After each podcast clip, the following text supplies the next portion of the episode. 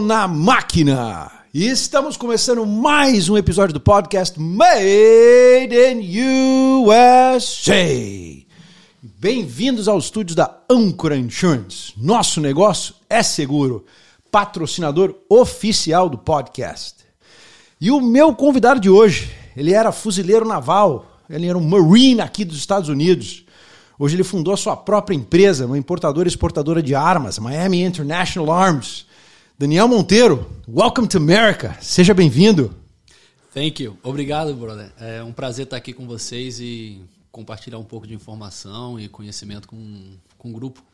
Cara, eu vou te falar uma coisa. Eu tava te falei isso aqui no começo da, da entrevista, eu vou falar de novo. Primeira vez na vida que eu falei pra minha esposa, gente, amanhã a entrevista vai pegar fogo, porque eu nunca tive a oportunidade de entrevistar o Maureen. E o que não falta é pergunta para poder fazer pra esse cara aqui, cara. Você é da onde? Ah, cara, eu nasci no Rio de Janeiro. É, morei lá, né, até os oito anos de idade, daí eu vim aqui para os Estados Unidos. Aí eu cresci lá em Connecticut. Olha. Então, pô. Você é gringo brasileiro? É, meio de lá, meio de cá, né? É. Então é. O teu pai é do Rio também? É, meu pai é argentino. Ah, é? É, e a minha mãe é da Paraíba. E eu nasci no Rio. Caraca, que mistura, hein, cara? Mistura do caramba. Caramba, cara. Aí cresci lá em Connecticut, onde... E que cidade que você cresceu em Connecticut? Em Fairfield. Ah, conheço, pô. Fairfield. legal. Fairfield University. É, lá tem Ali o Fairfield perto. University, tem o Sacred Heart. Uhum. É, uma, era uma cidade legal pra crescer quando a gente era criança, né? Os meu, meu primo fez faculdade lá. Ótimo. É, ótima faculdade. Ele fez business lá, ele gostou demais, cara. Eu não cheguei a visitar ele lá na, em Fairfield, mas assim, eu conheço bem a região. Conheço bem. Muito legal ali. É lindo, né, cara? É, New England é bem bacana, os invernos são, são brabo, né? Por isso que eu tô aqui na Flórida e não, É. não voltei mais. É, faz você muito bem. né? É difícil também depois de voltar, sair da Flórida, né? E, e, sei lá, voltar pra, lá pra cima não é, não é tão fácil. Pra quem é brazuca, não, pelo menos, né? Bom, é aquele negócio, né? Depois que eu entrei nos Marines, é, comecei a ir de estado em estado, porque cada três anos a gente muda de, de local, né? Mas é, aí assim, a gente foi mudando, mudando, mudando. Morei em vários lugares, então, sim, você vai aprendendo de região diferente, clima, personalidade, etc. Isso é legal, né, cara? Ah, O fato de você poder viver em vários lugares, não só dos Estados Unidos, mas acho que do mundo, né? Eu, tenho, eu, tenho um, eu tenho um conhecido meu que ele morou no Hawaii, morou na Malásia, vários lugares. Agora tá na Califórnia. Agora ele tá, agora ele tá, é, tá na Califórnia. Mas é um cara assim, super. É, é super viajado, né, cara? Vários cantos do mundo. Agora, cara, teu pai, tua família, alguém foi do exército no passado? Ninguém, ninguém. Você é o primeiro? Sim, especialmente aqui nos Estados Unidos, né? É, no Brasil, hoje em dia, eu tenho primos que são militares, mas não, não pai, não, não avô, tio, Nada. ninguém. Uh-uh. E quando você falou pros teus pais que você ia virar Marine, cara, o que, que eles disseram? A minha mãe falou: cuidado, eles prometem muita coisa e não cumprem nada. E é verdade isso? Pô, é o seguinte, o, o meu recruiter, ele me ofereceu, me prometeu duas coisas: a haircut and a hard time. Porra. Um o haircut, você sabe que você precisava? Cara, o haircut, eu tive que. Haircut é cortar o cabelo, É, né? Corte de cabelo. Um corte de cabelo que você vai sofrer. É, delícia. Aí eu falei, pô, o corte de cabelo eu tive que pagar na época, era 3 dólares e 25 centavos. Eu tive que pagar. Já não ganhou de graça, Já né? não foi de graça. É, e o mãe. hard time é. As always, né? é, Sempre. Foi 100% garantido. Cara, e o que, que te levou pra entrar pra esse mundo, cara? Então, é, no dia 11 de setembro, é, 9-11. 9-11, 11 de 2001. setembro de 2001. né, A gente estava lá em Nova York e ah, eu vi a segunda aeronave batendo com a torre. Sério? Uhum, Eu estava ali é, em Você estava downtown. trabalhando? Não, eu estava na faculdade, na verdade estava até matando aula. Ó, que delícia, hein, cara? Você vê? matando aula porque era aniversário de uma ex-namorada. Olha É, o dia só. 11 de setembro era uma terça, segunda, terça-feira, Tuesday, right? Bom, que Terça- presente que ela recebeu, né? É, a gente estava tomando café da manhã e é quando aconteceu os ataques. Aí, é, aquele dia, eu perdi cinco pessoas que eu conhecia. Eles estavam dentro do prédio? Estavam no prédio, sim, sim, sim. Então, Mas você fazia faculdade? fazia faculdade. Você não estava no exército ainda? Não estava no exército. Aí, no dia 13 de setembro, dois dias depois. Aí eu fui falar com o recruiter do. Não, pera aí, antes de você chegar. Você viu o prédio cair? Eu vi o prédio cair. Os, os dois. É, o que aconteceu, né? Quando a gente viu a segunda aeronave bater, né, a fumaça, o fogo, aquele negócio todo, a gente ficou lá assim, ninguém acreditava, olhando para cima, o que está acontecendo? Pessoas correndo para cima, para baixo, gritando, foi um caos bem doido, né? A gente ficou olhando.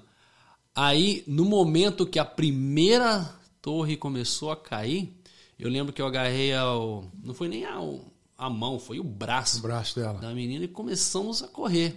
Comecei a correr, correr, correr, correr, correr. Não lembro quanto nós corremos, mas sei que quando eu parei de correr, eu tinha perdido meu tênis. Que isso, Daniel? Não sei como o tênis saiu do meu pé, ela também estava descalço, mas a gente estava assim, um foco. Uma... E aquela. E aquela fumar, aquela viu uma, uma poeira né, que sim, acabou subindo sim. né, ali? Sim. É... Nós não chegamos a ser atingidos pela, pela poeira que estava acontecendo, porque a gente estava ainda um pouco longe daquela área, né? Eu sei que quando nós paramos, a gente estava ali em Soho, não, não era Soho, a gente estava em Downtown. Sim. Estava perto de Wall Street, mas não tão próximo. Quando a gente parou de correr, a gente já estava quase no, é, é, já quase chegando no Soho. Nossa. Tinha corrido pra caramba. No dia 13 de setembro? Aí no dia 13 de setembro eu entrei num recruiting station, que é uma onde eles fazem recrutamento, né, onde estão todos, né, o exército, a marinha, os marines, força aérea. Força aérea não me interessava para nada. Sério? Então. Hum, tá tiro lá de cima não é legal, não? É, pra quê? Eu sabia que eu não ia ser piloto, então vou, vou, entrar nessa. Aí eu entrei com. falar com o exército. O exército. Cara, você pode ser forças especiais, rangers, dinheiro para faculdade, bônus, essas coisas, né? Para mim não me interessava, não era isso que eu queria. Eu queria ir pra guerra. Aí beleza, ele fala assim, no primeiro ano você pode ganhar uns 50 mil dólares. 50 mil dólares em 2001 era um dinheirinho, né? Mas, pô, mas, né? Não era isso que você queria. Não era isso que eu queria. Aí eu tava passando pela... Mas, mas aquele, aquele evento do 9-11 te deu... Sim. Acendeu essa, essa, essa raiva em você? Essa, essa vontade de ir pra guerra e... Sem dúvidas. É assim, para mim foi bala. assim. Tem muita gente da Segunda Guerra Mundial que fala que o ataque no Pearl Harbor no é, 7 de dezembro foi o que fez eles se alistar e entrar na guerra, né? então, para mim, eu sempre falava, o, o 9-11 é o meu Pearl Harbor.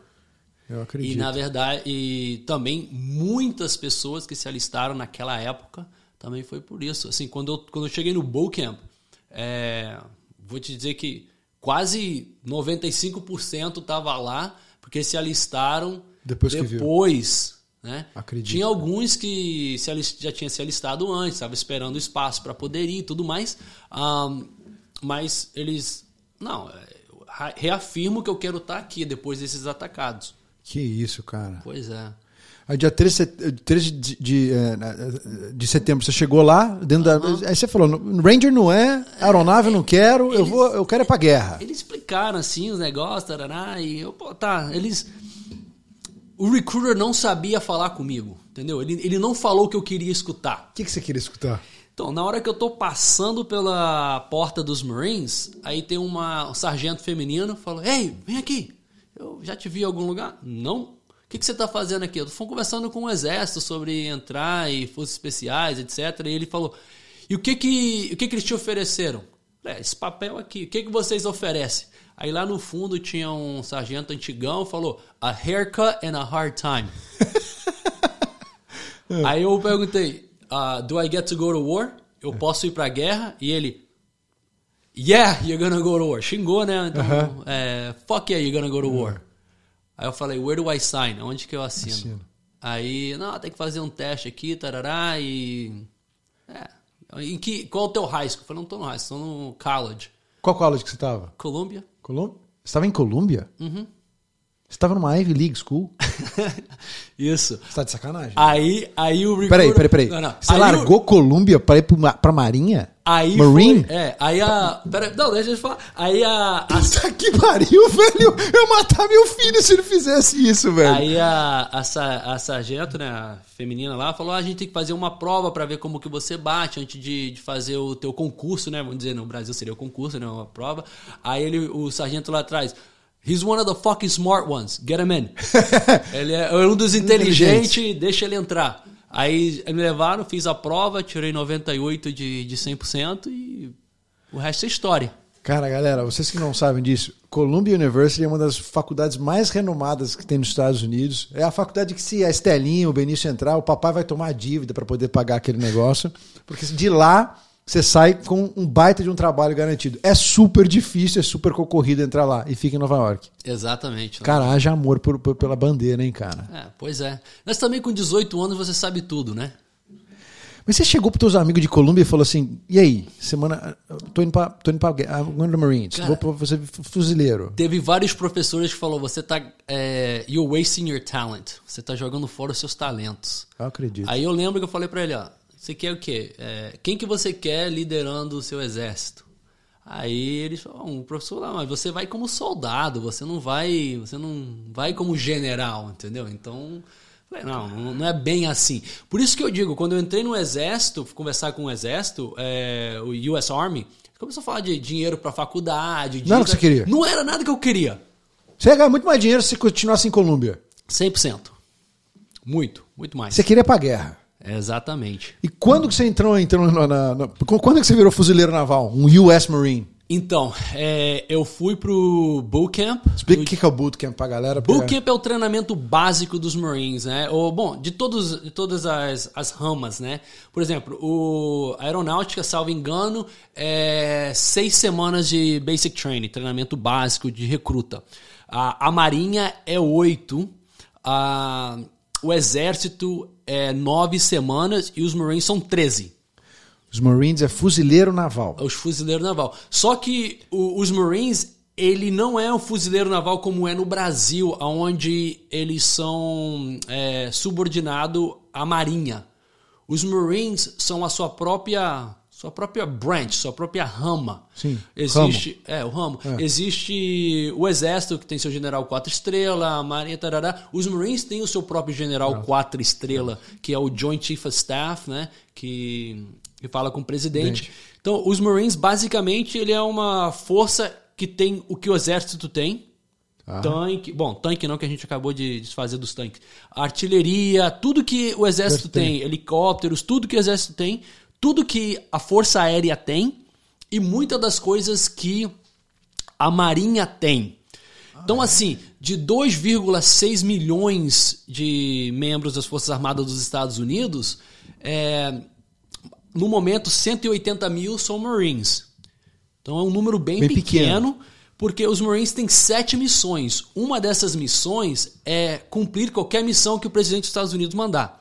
Bom, óbvio, mas o que, que significa isso? Significa o seguinte: que o presidente dos Estados Unidos pode usar os Marines em guerra total por 90 dias sem precisar de autorização do Congresso.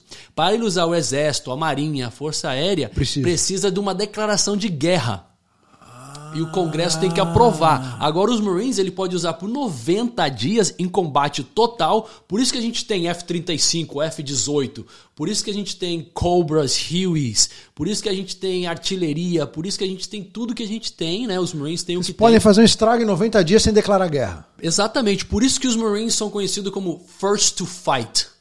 O primeiro a lutar. O primeiro a lutar. Mas porque... que na prática é mesmo, né? Não, na verdade, é na isso. realidade, é, é na... isso. É isso mesmo. Os Marines entram primeiro e daí ele chega lá, pô, os Marines estão lá na guerra, vão, vão mandar apoio? Aí o Congresso apoia, né? Então é isso. Então, no, é, normalmente, todas as missões, os Marines são os primeiros. Por isso que os Marines protegem as embaixadas e os consulados dos Estados Unidos pelo mundo afora. Para quem já foi num consulado americano, na embaixada americana, o Post One tem um Marine lá fardado, tudo mais. Então, é isso aí. Os Marines são responsáveis pela segurança das embaixadas dos consulados pelo mundo afora, porque eles podem entrar em guerra total naquele momento para proteger a, a embaixada e o consulado dos Estados Unidos.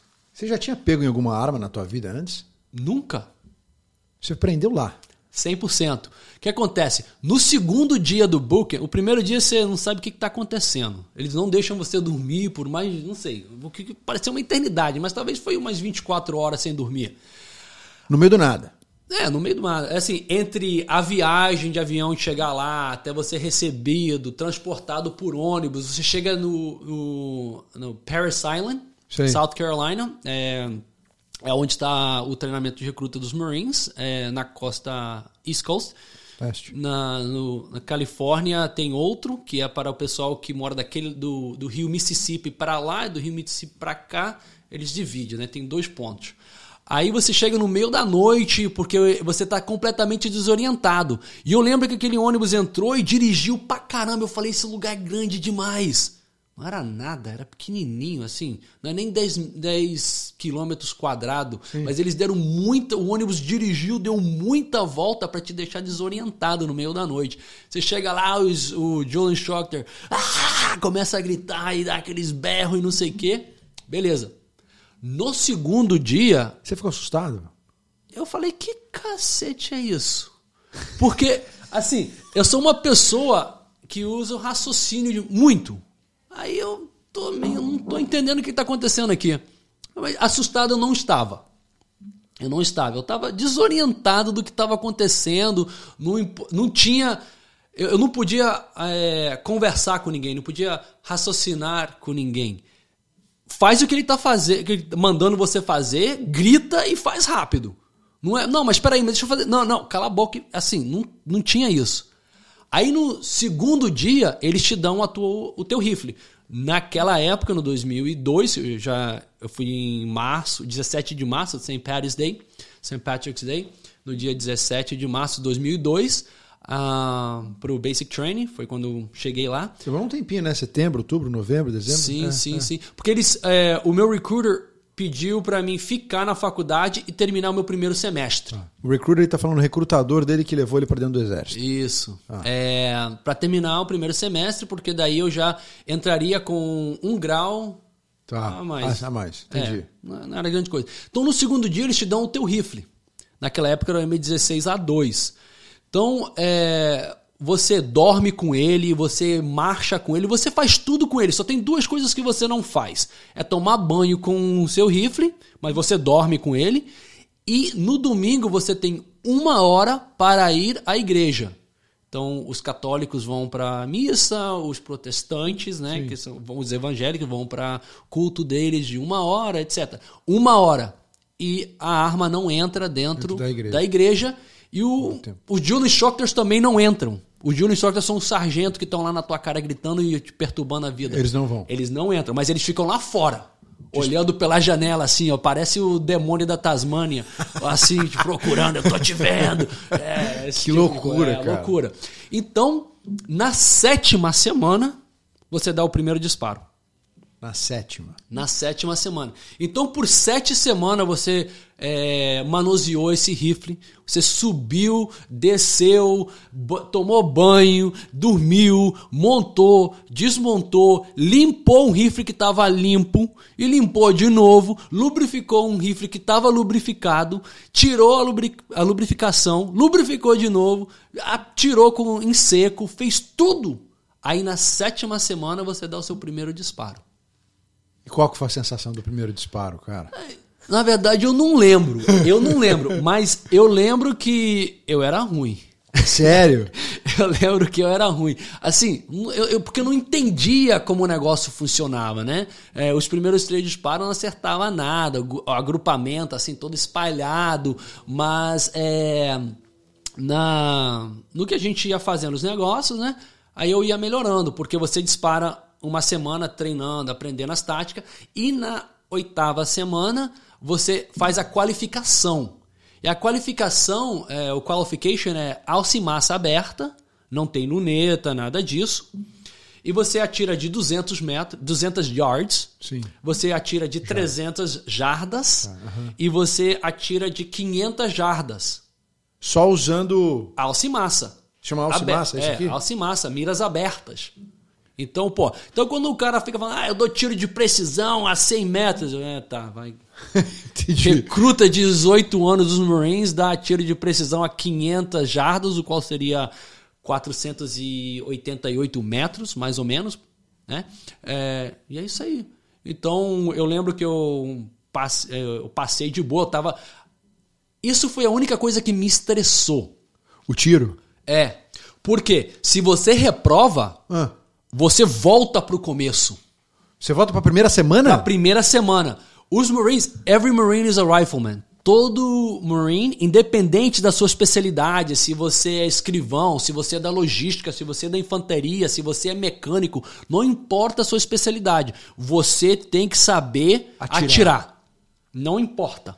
Não importa seu gênero, não importa sua idade, não importa sua especialidade. E se você não passar, você reprova e começa de novo. Porra, você passou. Eu passei, graças Pelo menos um Columbia aqui deu menos. É o, é o- é o mínimo que eu esperava. Pô, é uma coisa ser inteligente nessa hora, outra coisa é aquilo, né? Uma coisa que não- Mas eu achei super bacana porque olhando pra trás, vendo o que eu, o que eu aprendi, eu não tinha vícios, eu não tinha má costume. Então tudo que eu aprendi foi o que os Marines me ensinou. Que legal, cara. Então assim, os caras que são bom, um, eu lembro que tinha o que chama PMI, Primary Marksmanship Instructor, ou seja, é, o instrutor principal de pode é, o instrutor de tiro. Ele é o cara que forma o cara. Falei, cara, um dia eu vou chegar a ser esse Esse esse, cara. Aí mais adiante lá no 2016 eu virei eu Instrutor virei- de tiro. É, não sou instrutor de tiro. Eu, eu formo o instrutor de tiro dos Marines que forma os Marines. Que legal. cara. Então, eu, eu no 2000, tá lá em cima. é, no 2005 eu virei instrutor de tiro e no 2016 eu virei o, é, o, O chefe, É, o treinador, o é, coach. o- é. coach dos coaches. né? é, exa- a gente chama de PMI, Primary Marksmanship Instructor. Você é o você é o cara que forma o cara que treina os Marines. Foram 20 anos, né? 20 anos. Quantas guerras você pegou? Cara, eu tive a oportunidade de ir para o Iraque, Afeganistão e África um total de cinco vezes. Quanto tempo cada vez que você foi, cara? Era entre sete a nove meses. Você pegou. Você, foi lá na época do, do- do Bin Laden, lá de no- na 9-11. Sim, no 2000, é, no 2002 Você estava lá. eu já estava no Afeganistão. Quando que você aterrissou no Afeganistão? Foi em novembro do 2002. Cara, fazia um ano que você tinha visto Uhum. a aeronave bater na torre. Sim, exatamente. Então nós fomos assim, é, fomos o second wave, a segunda Onda. onda dos Marines no Afeganistão. E quando você chegou lá, como é que, que, que você, qual, qual era a situação? A segunda onda, o que, que isso representava? tinha, tinha, muito, tinha muita destruição já ou não? Era bem estranho, porque olha só, é, minha família no Rio é de São Gonçalo e Alcântara. Eu cheguei em Cabo e falei, pô, isso aqui é São Gonçalo, cara. não, sei, é, zoando um pouquinho, mas assim, não, não tava muito longe da realidade, entendeu? Os gringos mesmo ficaram assustados, Ó, é, né? Eles assim, fora, né? Mas é, é bem fora do, do, do padrão que o americano tá acostumado, mas pra mim não tava tão longe da nossa realidade, cara. Mas qual que era a missão? Tipo, eles te mandaram lá pra quê? Bom, naquela época era para acabar com o Talibã, Acabar com o Talibã. acabar, destruir o Talibã e pegar o Bin Laden.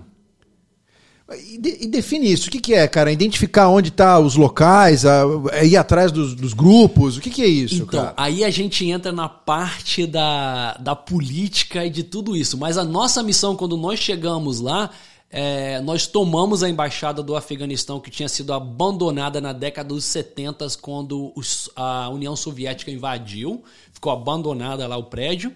Nós tomamos isso de volta do Talibã, que tinha um pessoal lá, a gente entrou nos tiroteios lá com eles. Tomamos de volta aí a missão diplomática começou a entrar, né? O pessoal, os civis. Aí a gente protegia aquela embaixada e saía a fazer outras é, patru- patrulhas, é, outras missões, busca. pro- é, é, como se diria? É, bu- é, Bu- buscar, buscar é o busca, inimigo. Busca, é, busca o inimigo. Buscar um inimigo, enfrentar com eles e tudo mais. Naquela época não existia assim uma, é, uma força armada do Afeganistão como tal. Então foi um foi uma coisa bem doida, uma coisa bem doida. Então naquele momento nós éramos era proteger, sobretudo, a embaixada dos Estados Unidos em Cabul e daí nós tomamos um espaço lá é, e protegemos um espaço onde entrou o a, a OTAN, né, o NATO, Sim. chamado IFAC, um, ISAF, que é International Security uh, Alliance Forces, não, não, lembro exatamente qual era o, é o ISAF, onde começou a chegar os italianos, os britânicos, é, todo mundo da OTAN, né? Então a gente também protegeu aquela base, aí quando eles chegaram, começaram a fazer segurança lá e nós voltamos para é, para a embaixada. Eu lembro uma noite que nós começamos a receber morteiros é, indirect fire, é, morteiro, mortars, né? Estavam lançando mortars em direção da embaixada dos Estados Unidos. Porque à noite a cidade não tinha eletricidade. À noite a cidade ficava preto, preto. escuro, escuro, parecia Canérica. parecia Canérica. você tem que ter senso de humor mesmo para passar por esses negócios, cara. Então, é, mas a embaixada dos Estados Unidos, a gente tinha é, generators, gera, gerador, geradores, geradores e ficava acesa o qual é perfeito alvo. É um alvo é, perfeito. Exatamente onde você está. É, né? eu tenho que acertar aquelas luzezinhas é. ali. Fácil demais, está tudo escuro, só acertar o branco. Aí eles começaram a lançar morteiros. E eu achei super legal, assim, é legal, né? Como é, nós saímos da nossa, das nossas tendas, que a gente realmente estava em tendas, para o muro da embaixada para proteger a embaixada do ataque, esperando um ataque de Talibã, do Talibã, assim, de homens realmente, né? Uhum. Em vez de só morteiro e vendo a missão diplomática correndo para os bunkers para se proteger. Então foi aquele negócio. Aí lembrando 9/11, né? O 11 de setembro, onde os bombeiros entrando e os civis correndo. correndo. Eu falei, caramba, deu até escalofrio naquela época. Eu pensei, poxa, a gente está correndo para o fogo para proteger quem está correndo uhum. para a segurança. Do, do, fogo, né? Do fogo, exatamente. Cara, na hora ver aquela é, imagem. Né? É, é. Então, essa aí foi a primeira rodada. Nós ficamos lá. E como, é, como, é, e como é que eles identificavam onde estavam os talibãs? Isso é tudo informação que a, a, a base pega, passa para vocês, aí vocês vão na localização e, e aí que dá? Cara, Aí é onde entra a parte assim, é, o militar diria uma coisa, mas o Daniel, sabendo que eu sei agora... Vai falar a verdade. É, cara, a gente não sabia. Sério? Como que a gente ia saber quem era quem? Não, não dá, né? Não dá. É que nem eu chegar lá no... Pô, referência São Gonçalo. Lá no Vila 3 e o cara fala, pô, aquele ali que é o traficante. Não pô, sabe. tu não sabe quem é quem? É, era, era difícil, porque os caras não estavam armados. Eles, eles não estavam de uniforme. Então era uma situação bem difícil. E num país onde que na época tinha muita gente com AK-47, que é a arma soviética, que andando na é, rua. É normal, é normal. Ou seja, pode não ser talibã, é um cara andando com uma AK-47. É, que nem o Velho Oeste. Que nem o Velho Oeste. Então, era uma situação bem precária, a gente não sabia como como lidar. É. Então, assim, na verdade, é o que o polícia, o policial brasileiro enfrenta hoje quando ele entra no que hoje em dia é conhecido como as comunidades, né? Na minha época era favela mesmo. Ele não sabe quem é, quem é quem. Ele não, então, pra gente a gente tinha muito disso também, né? Então, pô, já pensou? É, naquela época eu tinha 19 anos. O, o meu cabo antigão tinha 20. Eu tinha dois anos de serviço, é, é, é, tudo jovem. Tanto que esses dias atrás, procurando é, aquele TBT, né, pra, fotos para colocar no TBT na, nas quinta-feira, aí eu comecei a ver as fotos dessa época e eu lembro meu sargento velho, os caras velho pra caramba, porque eu era novinho. Sim. Hoje em dia, eles eram mais novo do, do que, que eu. Mas não, mais novo do que, que eu ainda. É. Eles tinham 34, 33, 35 talvez. Você tá com 39? Eu tô com 39. 83? É do 83, isso mesmo. Aí eu, que dia que você faz aniversário? Dia 3 de maio. 13 de maio. 3, 3. 3, é. 3. Tanto que eu comprei, é, eu fiz o dia, eu fiz aniversário é, em Bagdad.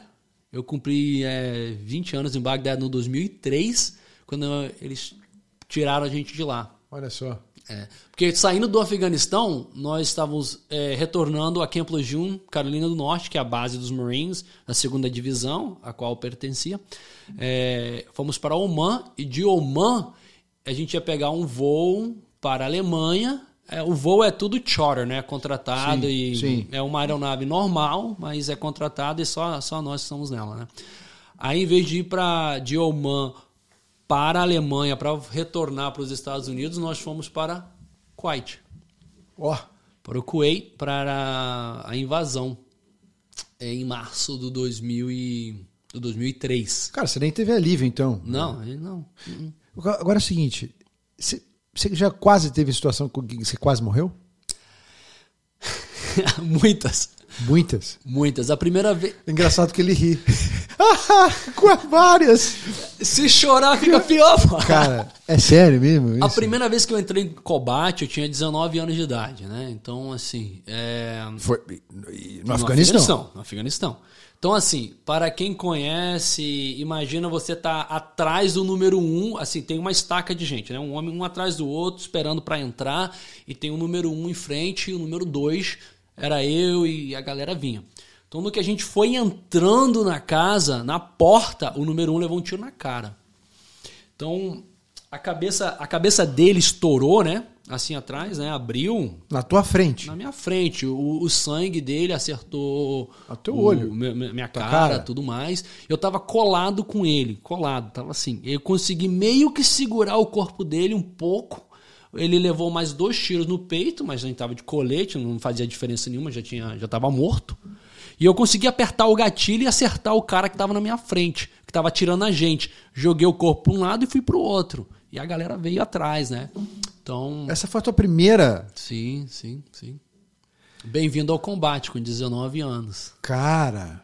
É. E no bravo. dia seguinte, quando, quando você acordar de manhã, cara, o que, que você pensa? Então, foi uma coisa super interessante, porque não foi nem no dia seguinte, foi naquele mesmo dia. Eu vi a galera começar a chorar, os, os, os caras mais macho que batem todo mundo, que começando a chorar, e porra, a família, e criança e tudo mais. E para mim, cara, eu tava na guerra, eu aceitei. Não, você não teve grandes. Não, Agora, eu faço questão de lembrar ele, eu faço questão de conversar com a família dele é, na data do aniversário dele, não na data da morte, porque eu não comemoro a morte, eu comemoro a vida, né? Então, assim, é dessa maneira que a gente continua. Porque é um trauma que nem outros traumas, é, afeta cada pessoa de uma maneira diferente. Hoje em dia, né, é, é diagnosed, não sei como se diz. Diagnóstico. Diagnóstico de PTSD, que é Post Traumatic Stress Disorder. É, que, que é, um é, trauma, trauma, né? É um trauma, de, é um trauma pós é, uma situação. Isso. Mas isso acontece assim, pô, tem gente que tem, sofre um acidente de carro e tem esse trauma. Tem gente que é, a casa é invadida e tem esse trauma. Eu converso com conhecidos que são policiais no Brasil. Ah, eu falo, cara, tu tem PTSD. Não, não sei o que. Eu falei, mano, Tá, Tem. Teus sintomas, tudo, é 100%, é isso aí. Então, só que, como qualquer outro tipo de, de, de diagnóstico, tem níveis, né? Um mais, mais forte que outros, e dessa maneira. Então, comigo, realmente, o que aconteceu ali, eu comecei a me afastar das pessoas. Por... Sério? Sim, porque quanto mais próximo eu tiver de você e você morre, eu vou sofrer, ah. cara. Então eu comecei a me afastar. Então, as amizades que eu tinha era uma amizade de confiança, mas era uma, uma amizade superficial. Eu não queria saber muito sobre você. Putz, grila, cara. Entendeu? Porque eu vou sofrer. Tu vai morrer. Eu vou morrer. A gente pode morrer. Então, é uma realidade muito diferente. Caraca, Daniel. É, mano. Então, é assim. Agora, tem outras pessoas que têm esses traumas e se tornam pô, começa a beber, começa a usar droga, esse tipo de coisa. Graças a Deus, nunca, jamais na minha vida usei droga. Bom. Um, é, e, e, nunca entrei nesse negócio de beber pesado, nada disso. Então, comigo realmente foi essa distância social antes de que virasse moda. Caramba, cara. Foi, é. foi basicamente o teu refúgio, né? É isso mesmo. É isso mesmo. O cara que morreu na tua frente, você estava próximo dele quando ele morreu? Você, você, você, tava próprio, você, você era assim, amigo dele? É, nós fizemos o, o, Basic Training Bootcamp junto, ah, nós fizemos a escola de infanteria junto Porra. e nós fomos para a primeira unidade junto. Puta, então, então assim, do começo até aquele dia a gente estava junto. Né? Desde março até. Nossa, deve ter sido muito estranho. Dezembro, não? março a dezembro, isso. Então a gente estava crescendo naquele, naquele negócio junto. Pô, então foi, foi forte. E aí para frente teve outras falou, ocasiões. Não quero mais isso, né, também, é, né? É. E cara, é. Eu preciso te fazer essa pergunta, eu nunca fiz para ninguém, mas como é, que, como é que é matar a primeira pessoa, bicho? Bom, é... A primeira, assim, aquela situação, eu só apertei o gatilho e derrubei ele, entendeu? Porque ele tava. Sim, atirando ele em você. tava me atirando. Então, A raiva é tão grande que você nem sente. eu não senti nada. Eu não senti nada. não- Porque eu lembro quando eu tava lá, eu ficava pensando, pô, se a gente estiver jogando bola, uma pelada na rua, a gente poderia até ser amigo, né? Mas eu tô aqui, ele tá lá, ideologia diferente, ele tá protegendo um grupo que atacou os Estados Unidos, que matou pessoas que eu amava, tudo mais. Então, não, não teve nada disso. Agora, teve outros que eu lembro, teve outras coisas, teve outras pessoas que eu abati que eu, que eu lembro muito mais do que a primeira. Né? A situação. A situação, por exemplo, no 2003, é, a gente estava numa patrulha Aonde que país você está falando agora? no, no Iraque. Você já tinha saído do Kuwait e agora foi pro Iraque. Sim, estava na invasão do Afeganistão, do- na invasão do Iraque. Então, peraí, só me lembra, lembra a gente da cronologia. Tá. Afeganistão, É, Kuwait, é. Iraque. Isso. O Kuwait foi um lugar onde a gente tava, todas as tropas americanas foram para lá Tá. e daí cruzaram a fronteira invadindo. Então, o Kuwait era só um ponto de organização. Isso. É, porque era um país amigo, né? É, isso, aliado de- por, outro- por vários motivos. Então, quando você escutava falar da, da linha americana estar em tal lugar, na verdade, nós estávamos uns quatro dias na frente da linha americana. A linha de avanço, porque nós éramos parte de uma equipe de reconhecimento. Entendi. É, mas assim, era uma equipe de quatro, mas tinha uma porção de equipes é, de times pequenos fazendo a mesma coisa. Então a gente é, avançava, fazia reconhecimento das rutas e tudo mais, e onde estavam as tropas inimigas, ligava por rádio para que quando a força em si viesse, encontrasse menos resistência possível, que tomassem as rutas melhores, etc, etc. Então, nós chegamos a um ponto onde tinha umas tropas, obviamente, em uniforme do Iraque, e tinha um cara lá na frente, pra cima e pra baixo, meio que gritando, não sei o quê, e a gente, pô, obviamente, está na frente, está gritando, deve ser o líder, né? Então, o que, que a gente faz? Abate ele. Fizemos o cálculo, era 1.100 jardas, que dá um pouco mais de um quilômetro. Então, naquela, naquele momento, eu estava com a parte, um, uma equipe de sniper, de franco-tirador. Eu não era franco-tirador, era o burro de carga deles. Mas por que, que você, era- você nunca chegou a ser o, o cara bom de tiro, assim, pra pegar para ser o franco-atirador? Então, é, o franco-tirador é o cara que já foi já passou pelo curso, Ah. foi treinado e tudo mais. Então, a- o pelotão de franco-tirador, que tinha vários franco-tiradores, precisava de gente que fizesse, equipa- fizesse parte da equipe, porque pô, é, eles precisam de 36 homens, né? Certo. Porque o franco-tirador dá o disparo, aí tem o spatter. O spatter é o que faz os cálculos e tudo mais. Ele realmente é o sniper é, mais antigo. Tá. Ele é o líder, porque ele está fazendo os cálculos. Ele tá- que- qualquer um puxa o gatilho, mano. Tá. Qualquer um. Qualquer um. Eu ensino um macaco a dar um tiro a, a, a mil, met a, é, mil metros, um quilômetro. É fácil. Com a lupa. É, essa é fácil. Ahn, Mas e aí, o cara tava lá caminhando Aí pra beleza, frente. tava lá pra frente. Aí a gente usava a gente usa a M40, que era o rifle 762 por 51, conhecido no Brasil como 308, etc. Fizemos o cálculo, a distância ia ter impacto, mas não sabíamos se ia ter a força para derrubar, né? Então, beleza, a distância é muito grande. Aí eu tava com a M82 SA Sasser. Não vou nem tentar deletrar em português. Sasser, que é o Special Application Scope Rifle. É uma ponto .50. É um Tá. rifle ponto .50. Aí, como eu tava carregando essa- esse monstro pesado pra caramba, é, ele falou, pô, beleza, Monteiro.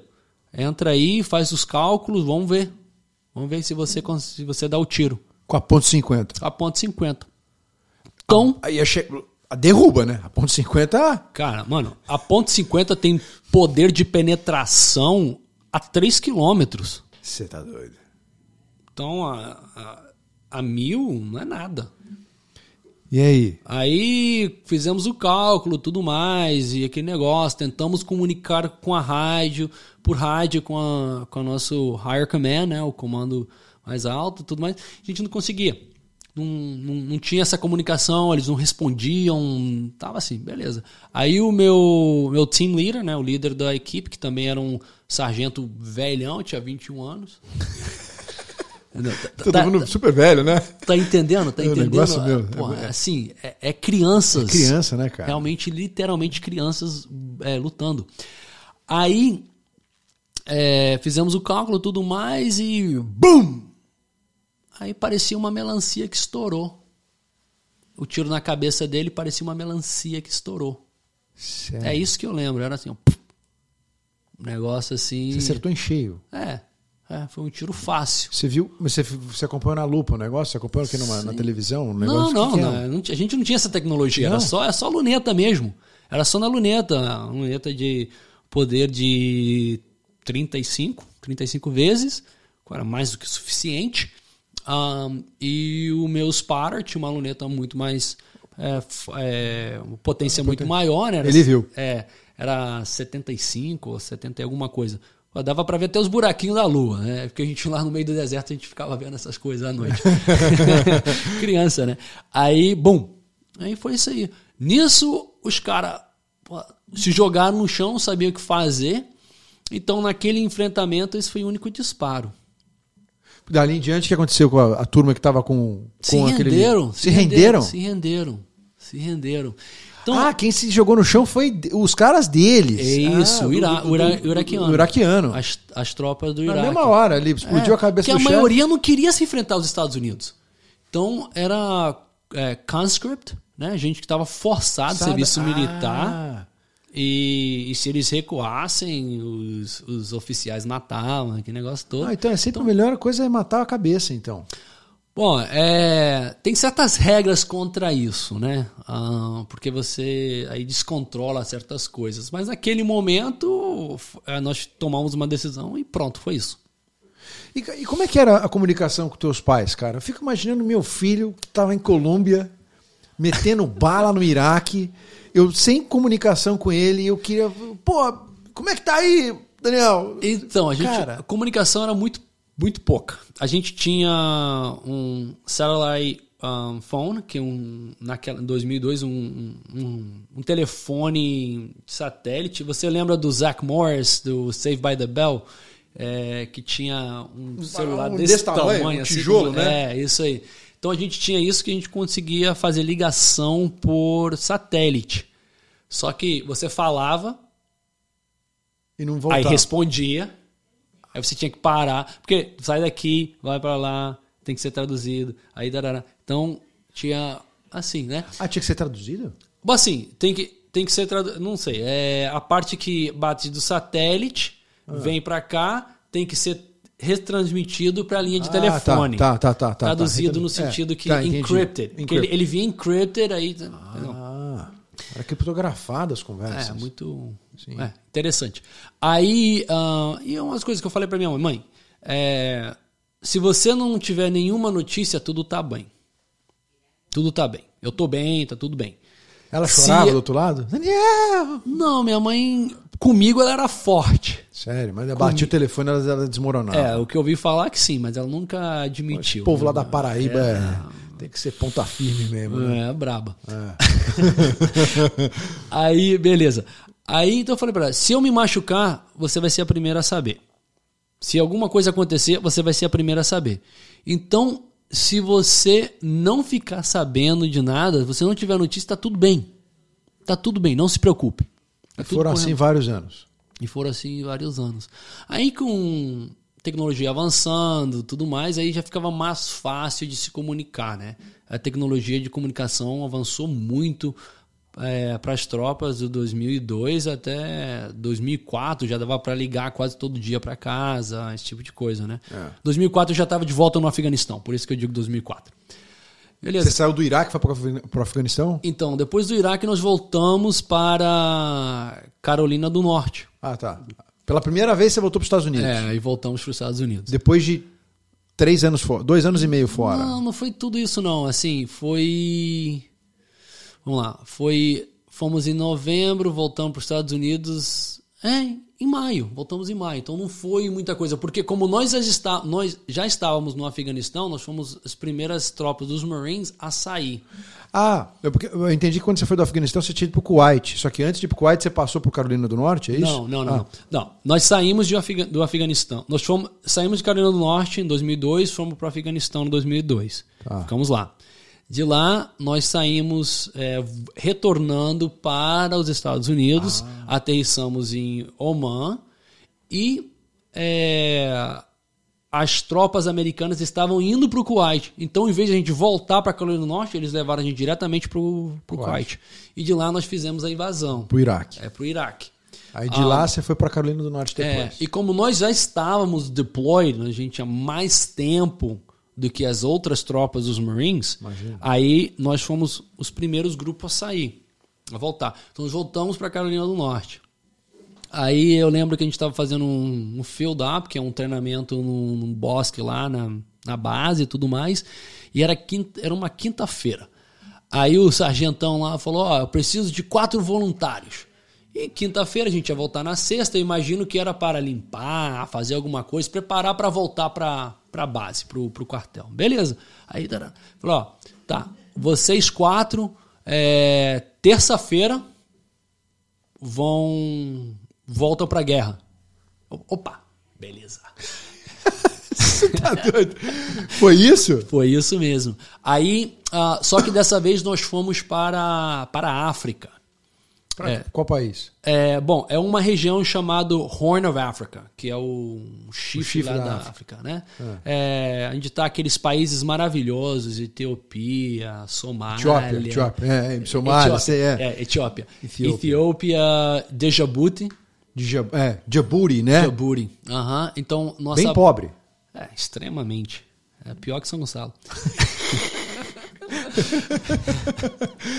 então, é. Bom, então lá é, nós chegamos em, em Djibouti, é, na capital, e por navio e tudo mais. Aí tinha uma base que era da Legião Estrangeira Francesa, que tinha sido abandonada. Nós entramos lá e começamos a montar a base naquele lugar. Então, a nossa missão ali era atacar centros de treinamentos da Al-Qaeda. Já não era mais o Talibã, já era Al-Qaeda, que era o grupo terrorista do qual Osama Bin Laden fazia parte, né, que era o líder.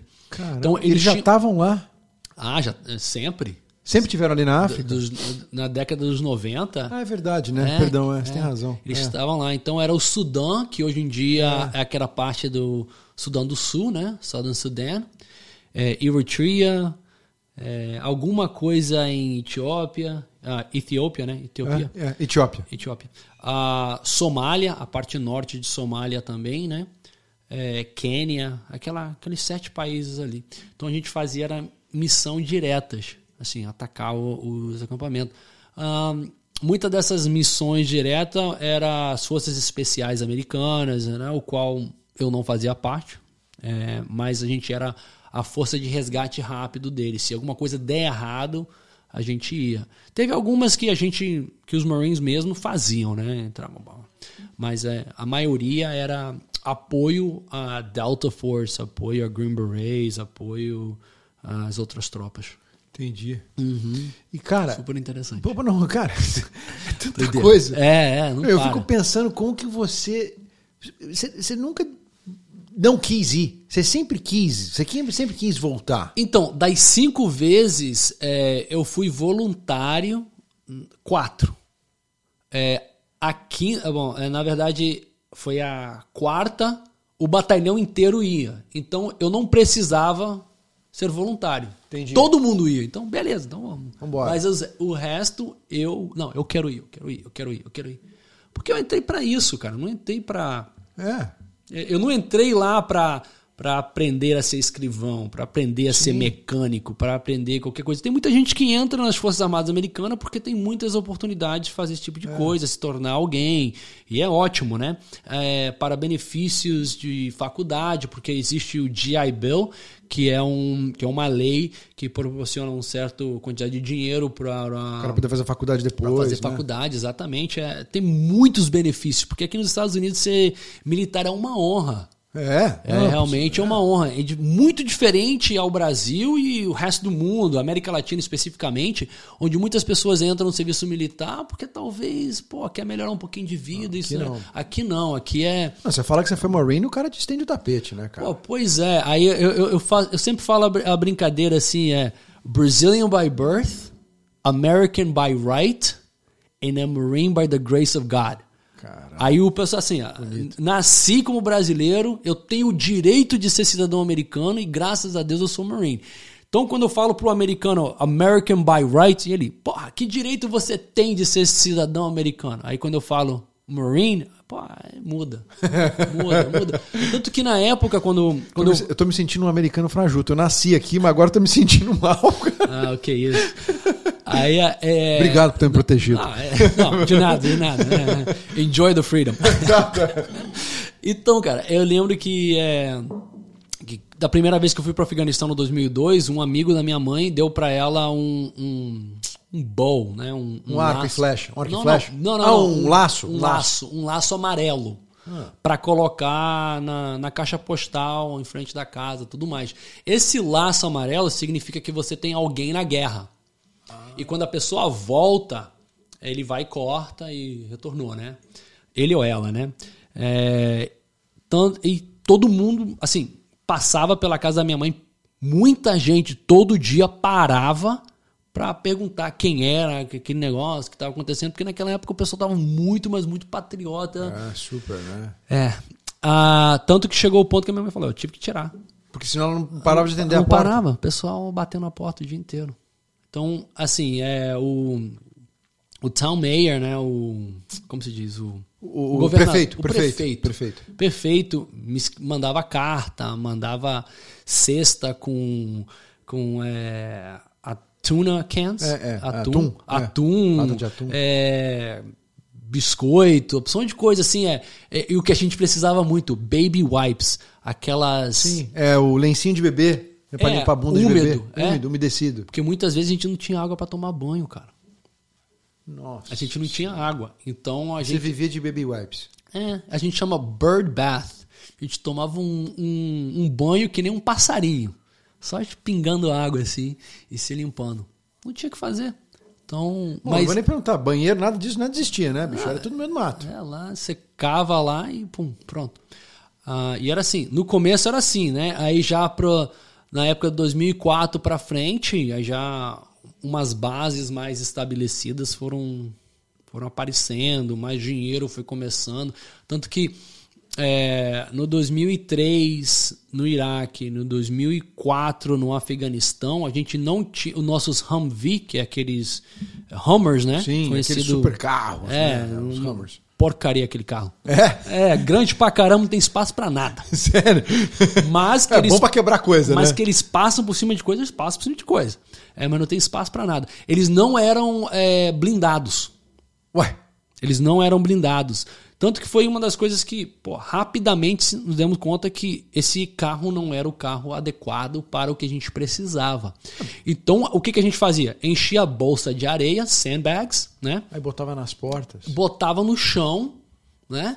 No chão do carro. Do carro. Ah. Por quê? Você passa em cima de uma bomba, Ah. ele segura, assim, bom, não segura, ajuda alguma coisa.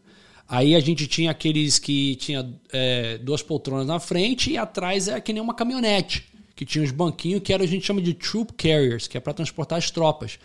E não tinha nada. A gente começou a comprar chapa de aço no- ali dentro do próprio país para poder pendurar. Aham.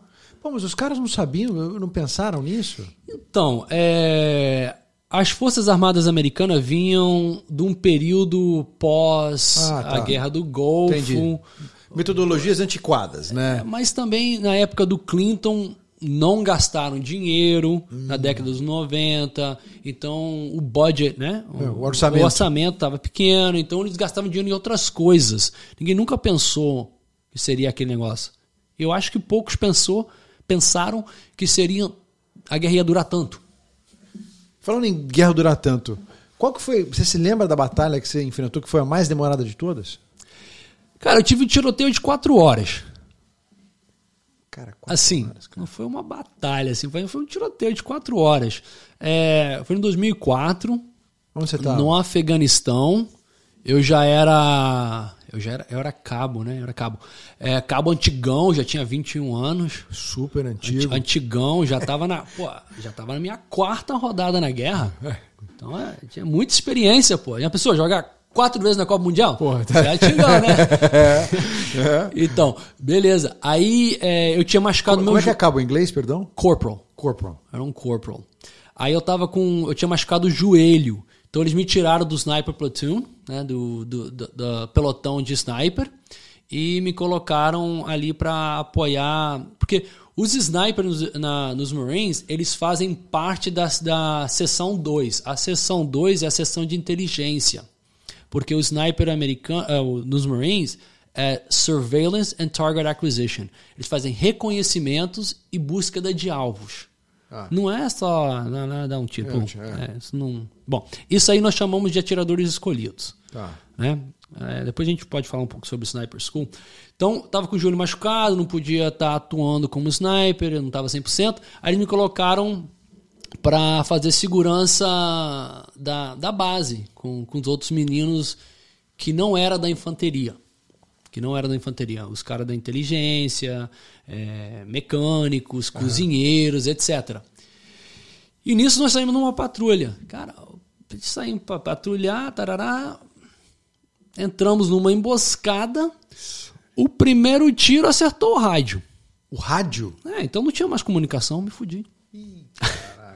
Então, assim, eu não tinha comunicação para pedir apoio, para avisar que a gente estava num tiroteio, não tinha. Então, passou a primeira hora, cada hora a gente tinha que fazer um, um radio check, né? Tô aqui, tarará, tal lugar, beleza. Ah, Passou a primeira hora, não tocou o rádio, tem coisa errada. É, não, é, mas a gente. O nosso coisa era até a segunda hora.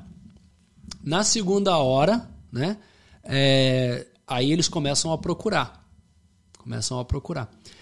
Então foi isso, cara. A gente entrou no tiroteio do caramba. ahn, e o primeiro tiro foi, foi no rádio. Eu, como o líder da esquadra, a minha responsabilidade é controlar os meus 12 Marines. Você tinha 12 contigo. Sim, a esquadra dos Marines são 13. 12 e o líder, né? Você. É, nesse Décimo caso era terceiro. eu, décimo terceiro. Aí é controlar eles, controlar o fogo deles, controlar o ataque deles. Se eu tô dando tiro, eu não tô fazendo o meu trabalho. Eu não tô controlando eles, eu não tô fazendo a manobra, esse negócio que eles deveriam fazer. Mas a gente estava num lugar que a gente tava lascado, não tinha como atacar, porque se a gente atacasse a aldeia, a gente tinha que passar por um campo aberto. Ah. Grande pra caramba. Ah. E aí você tá, tá ali aberto, bu- mente tira, acabou a história. Se a gente recuasse, a gente também ia entrar num campo aberto, não tinha pra onde continuar. A gente estava meio que um, a gente chama meio. de um wari. Um wari é um rio seco.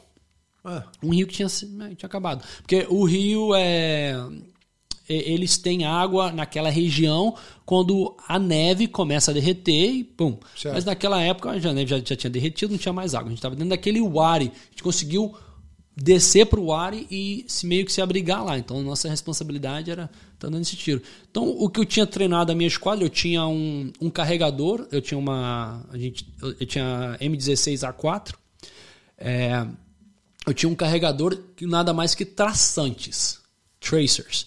É, os traçantes são aqueles, para quem não sabe, são aqueles disparos que você dá e ele acende, né? Então, o interessante disso é que todo mundo pode ver onde está acertando. E a esquadra de, de 12 são três equipes de quatro. Fire teams, né? Time de briga. E cada fire team tem uma ametralhadora M249, e- que dispara 556. Ah, então tenho três ametralhadoras. Eu tinha treinado a minha galera, né? Que é onde eu desse os meus traçantes, eles disparavam. Ah, tá. Então eu dava os traçantes e a metralhadora uns cinco disparos, Entendi. aí a outra cinco disparos e a terceira cinco disparos. Mas entre 5 a 8. Entendi. Beleza. Então eu ia marcando dessa maneira. Mas o que acontece? Você vê daqui para lá, mas de lá para cá também você vê. Você vê da onde saiu. Então, toda vez que eu dava o tiro, eu recebia tiro. eu tinha que me deslocar para outro lugar e foi isso. Até que chegou um ponto onde quando eles começaram a nos procurar. Deslocar o quê? Atrás de muro, pedra, casa? Que a gente que era? dentro. Não- Pensa Você num tá rio, no rio? seco, né? Então. É, que, que tem. Você estava se deslocando no meio do barro ali. É. do- Tô aqui, eu vou pra lá. Eu tô aqui, eu vou pra lá. Assim, se eu ficar no mesmo lugar, eu vou levar tiro. Então, tem que fazer. Bom, aí foi que chegaram os Cobras. Os Cobras são os helicópteros de ataque dos Marines. E passaram. O primeiro passou voado, não, não viu. Aí o segundo viu os traçantes. Aí ele deu a volta. Aí o, aí o primeiro voltou, eles começaram a a dar as voltas, né? Fazer aquele círculo. No que eu ia marcando com os traçantes, eles viram as metralhadoras. Aí eles se tocaram. Né? Depois do reporte eu li que eles viram que foram os traçantes onde estavam fazendo um impacto. Aí que a gente começou, eu, come- eu continuei marcando com os traçantes e eles Míssil. míssil, míssil, míssil, míssil, míssil, míssil. Aí pa- acabou. Aí, ac- acabou. Há quatro horas. Quatro horas depois. A gente estava tava num momento que a gente já. Quando eles chegaram, a gente estava acabando a nossa munição. Tava, tava próximo a acabar a munição. A munição estava dentro, do ca- dentro, da, dentro da Hammer. Não, não, não. A gente tava a pé. Ah, vocês estavam a pé? Tava patrulhando a pé. Uhum, quando a gente, é, a gente saía a, a patrulha a pé naquela, naquela região. Os caras deixaram você chegar até ali, no- num pontozinho ali onde eles sabiam que. É, caiu na emboscada. Caramba. Porque a gente tá no território deles, né? É, era uma área assim bem, é, bem aberta, tinha dava para ver tudo. A gente ia usar o ARI justamente se a gente for atacado, a gente vai cair dentro do rio seco, vai usar isso como abrigo até chegar ao ponto não sei o que, a gente vai para tal lugar, a gente tinha um planejamento que vocês estavam planejamento, fazendo. Tinha um planejamento todo. Então, é, quando a gente entra nessa situação, se você para para pensar, você morre. É. Então você reage. Mas só que você treinou tanto, tanto, tanto, tanto, que você reage naturalmente. Sem pensar, né? Sem pensar. Porque eu sei que eu vou fazer isso. É assim, o cara que tá andando de moto tem que frear, acelerar, trocar de marcha, pisar o freio de trás. tarará. Se você para pra pensar isso, você cai na moto. Então você faz automaticamente. Porque é o treino, treino, treino, treino, treino, treino, treino. Então, qu- a tua última guerra foi quando? Que ano foi? 2008 e 2009. Foi a Foi, última. foi no Iraque. No Iraque. Isso. E quando que você decidiu montar a Miami International Arms? É, excelente. É, bom, Porque afinal de contas, ele também é empreendedor, né? Além de Marine, né? é isso aí. Então, é, no 2013, eu saí da ativa dos Marines. Eu entrei na reserva. Você era casado? Tinha namorado? Naquela época eu já estava felizmente divorciado. Cara não vale nada. Não, cara, é, eu casei com 20 anos. Pô, é, Logo antes de você ir, né? É, não, eu não tava naquela jogada toda, né? Nós fiz, é, tivemos casado 8 anos e meio e com 28 a gente se divorciou. Bom, mas esse aí é outro tema, né? Então, no 2013, eu tinha 30 anos, né? Eu tava. Eu falei, pô, eu vou sair da ativa, vou procurar outra, outro caminho, né?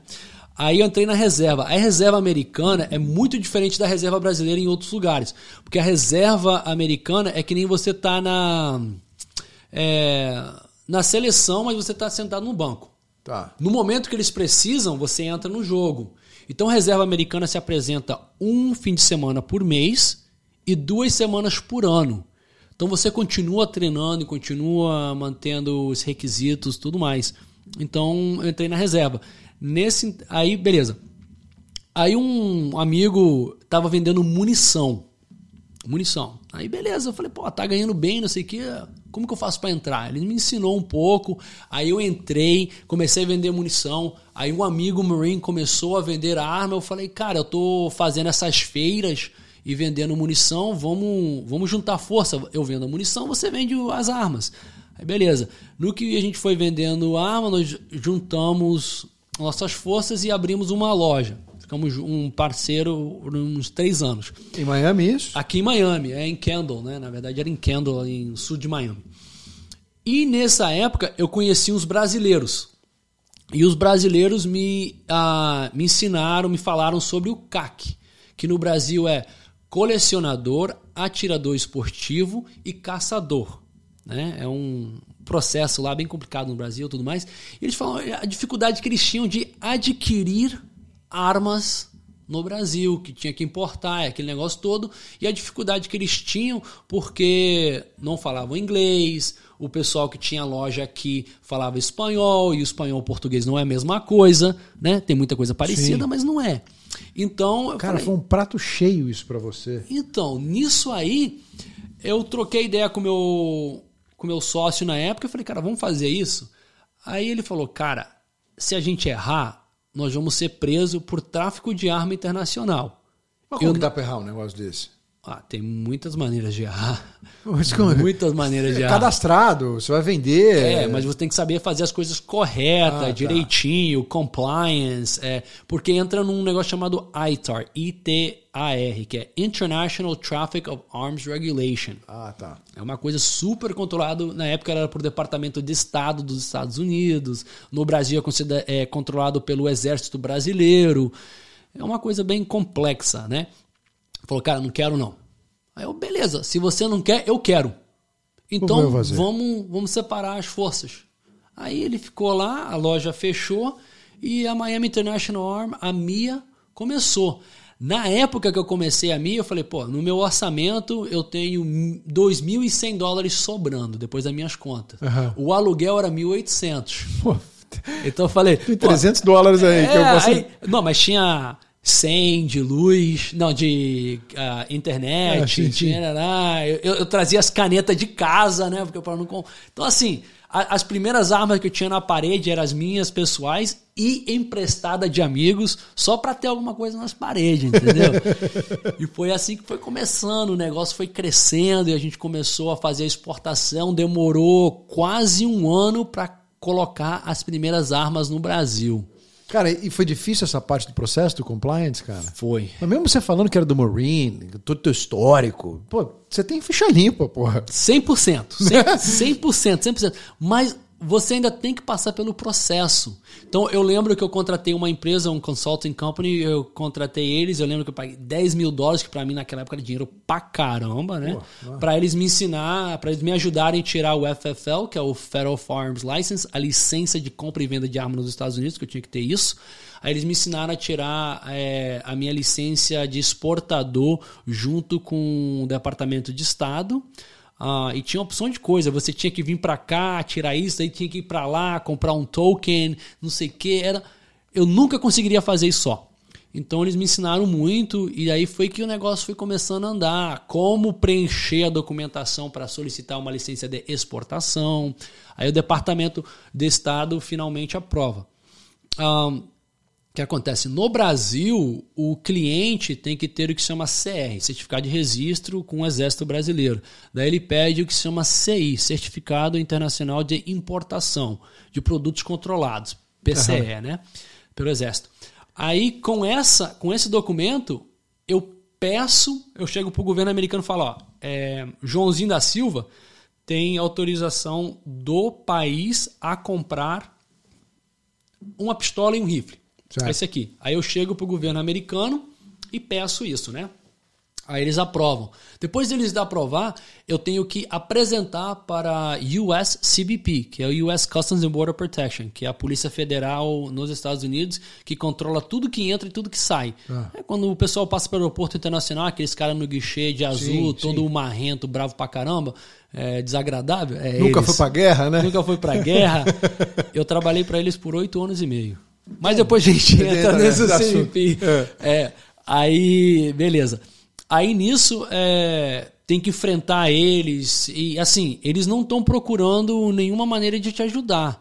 Eles estão lá para parar o, a saída. É a saída. Eles estão ali para te ajudar, porque você não está vendendo um iPhone, você não está vendendo um tênis é. Mizuno, é. você está vendendo uma arma de fogo e vai parar no Brasil. E assim, o conceito é que tem muito tráfico no Brasil, tem muitas coisas, tem muitas armas ilegais no Brasil que entram pelo ah, por onde for, por né? onde for, né? É. Por onde for. Muitas vezes passa pelo baixo do nariz dele.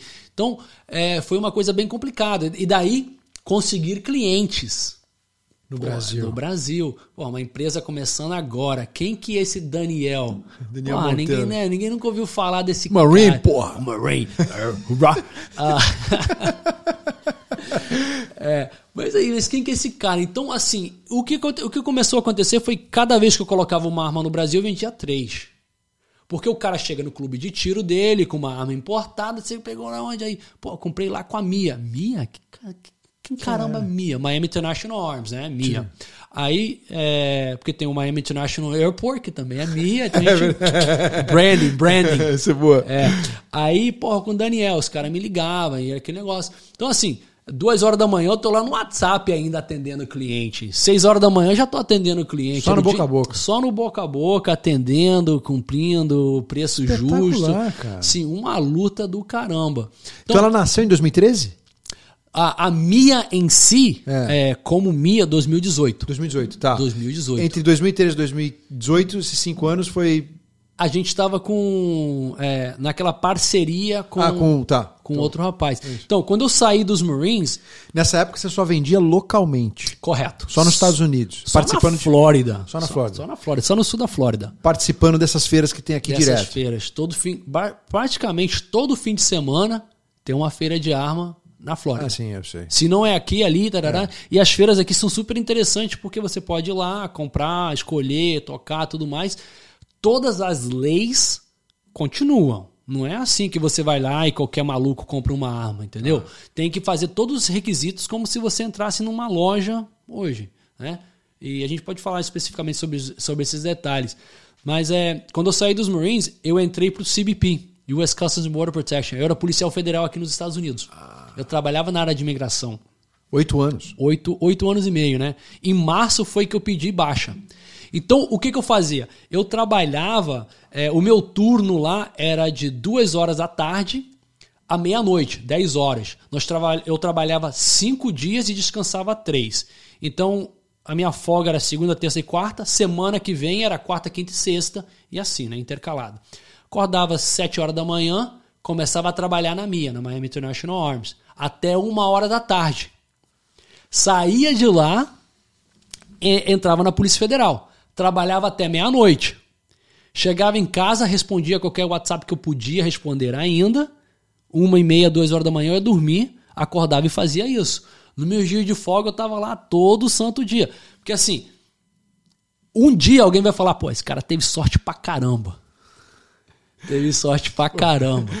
Então, e mesmo trabalhando lá dentro do, do CBP, sabendo como o sistema funciona, ó, é, eu não trabalhava na área de, de alfândega, né? De, de cargo, esse tipo de coisa. Eu trabalhava na área de imigração.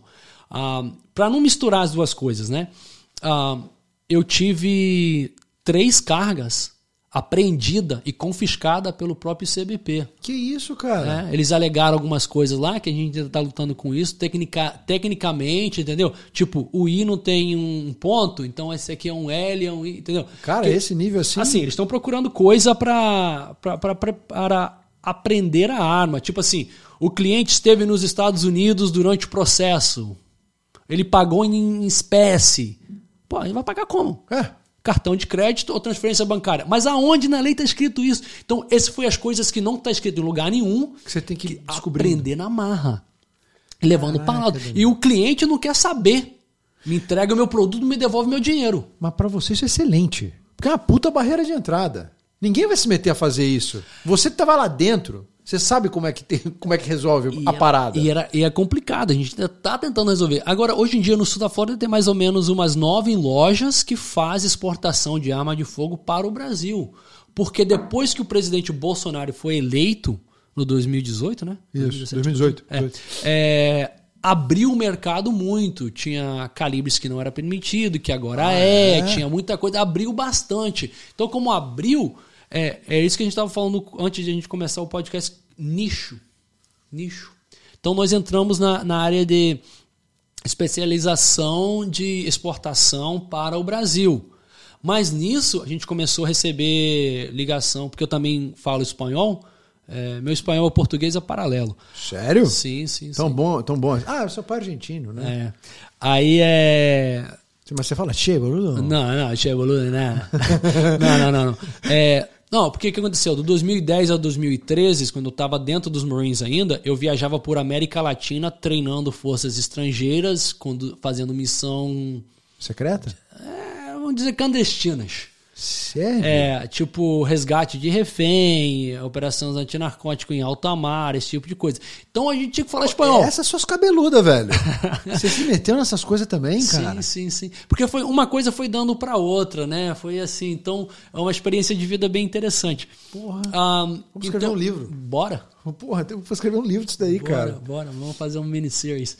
Um, então, Hoje em dia tem várias, várias empresas que fazem é, coisa similar que a minha faz, exportação de armas. E, então, nisso, outras, por exemplo, o Equador, eu estou em conversa com o Equador agora, com Chamber of Commerce. Uhum, é, a Câmara do Comércio. Câmara de Comércio do é. Equador, que eles estão.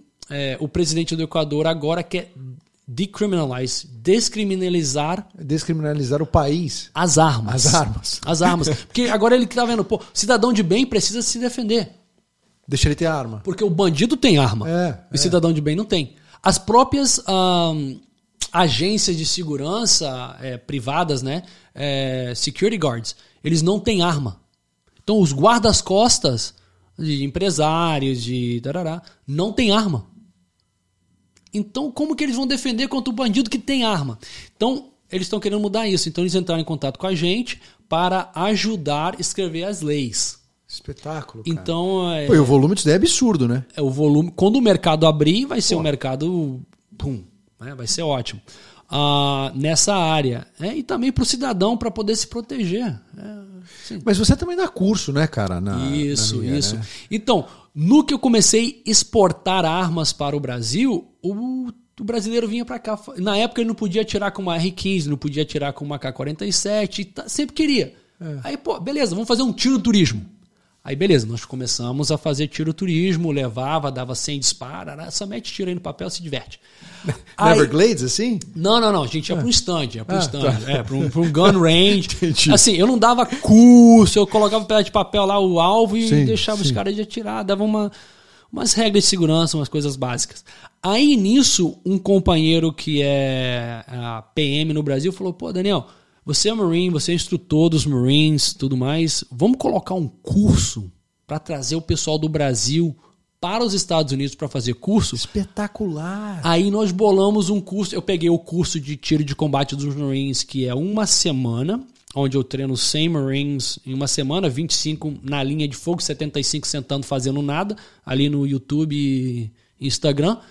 E eu tirei os outros 75 e só. Agora você está na linha. Então, você consegue dar os 1.500 disparos em três dias. 1.500 disparos em três dias. Tinha gente que vinha aqui e falava, Daniel, eu tenho 30 anos de colecionador, de CAC no Brasil, de policial, e eu nunca cheguei a dar 1.500 disparos. E aqui eu estou dando 1.500 disparos em três dias.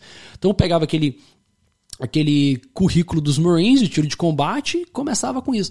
Nisso, os americanos começaram a procurar. Então, pô, eu, eu postava, fazia os vídeos, não, mas, pô, que legal, também quero. Aí foi crescendo. Então, são coisas que eu não inventei, foi, são coisas que o mercado procurou. Que então, bacana, o mercado cara. procurando dava para proporcionar, dava para fazer isso de uma maneira que eu, eu não estou inventando uma xícara, uma xícara laranja e vou te oferecer uma laranja. É. Você chegou e falou, pô, a gente é da Holanda e a laranja mecânica faz xícara laranja pra gente que a gente não tem. Aí foi assim que foi crescendo. Então, nisso, hoje em dia, eu dou curso de para o porte de arma, sou é, credenciado pelo NRA, né?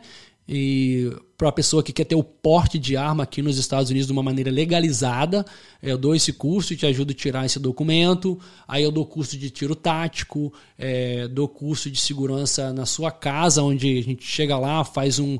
É, vê onde está a sua casa, como é que tá, quais os perigos, por onde alguém invadiria a sua casa, se alguém invade a sua casa, o que, que você faz para se defender, qual é a coisa mais importante na casa de uma pessoa, de uma família. Normalmente é as crianças, é, né? Exato. Como você vai proteger a sua criança? Onde está o seu dormitório? Onde estão as crianças? Como você vai chegar lá?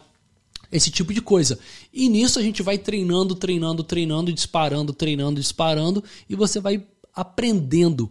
É aquele negócio, é assim, é, fazer um curso é bacana. É que nem fazer um seminário? Seminário. É, seminário. Um seminário, seminário de jiu-jitsu. Ótimo. Beleza. Isso não te faz um faixa preta. Não. O que te faz um faixa preta é treinar. É. Treinar, treinar, treinar. Então, tem gente que só quer fazer um seminário de tiro e tem gente que quer treinar.